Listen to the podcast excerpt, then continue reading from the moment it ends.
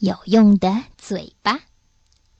小柳莺一家住在森林里，森林里还有很多的鸟。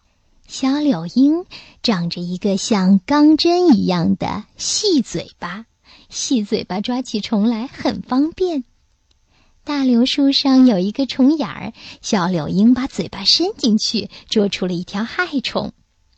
这时，旁边的松树上飞来一只鹦鹉。鹦鹉长着一只又弯又粗的大嘴巴，哈哈，好大的嘴巴，真丑！听到孩子这么说，妈妈连忙捂住了他的嘴。可不能这么说。别看鹦鹉的嘴巴和我们不同，吃起松子儿来特别有用。只见鹦鹉啄起一粒大松子儿，咔啪一声就把松子儿给咬开了。嗯，妈妈，鹦鹉的嘴巴像大钳子，真有力。不远处水塘里飞来一只大鹈鹕，它的嘴巴下边有一个又宽又大的袋子。妈妈，嘴巴上长袋子，好奇怪。嗯，这回它可没说不礼貌的话。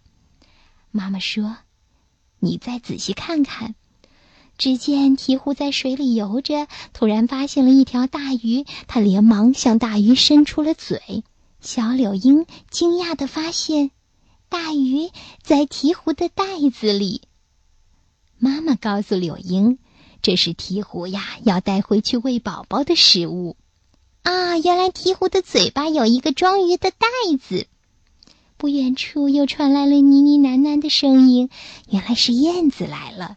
妈妈说：“你再看看，燕子捉虫的嘴巴也很厉害。”只见燕子张开它的三角形的大嘴巴，飞快地朝一群蚊子冲去。哇！燕子的嘴巴张开以后，像一张大网，可以网住不少的蚊子呢。这下小柳莺明白了：虽然鸟类嘴巴的形状各有不同，但它们的用处也各不相同。大着呢。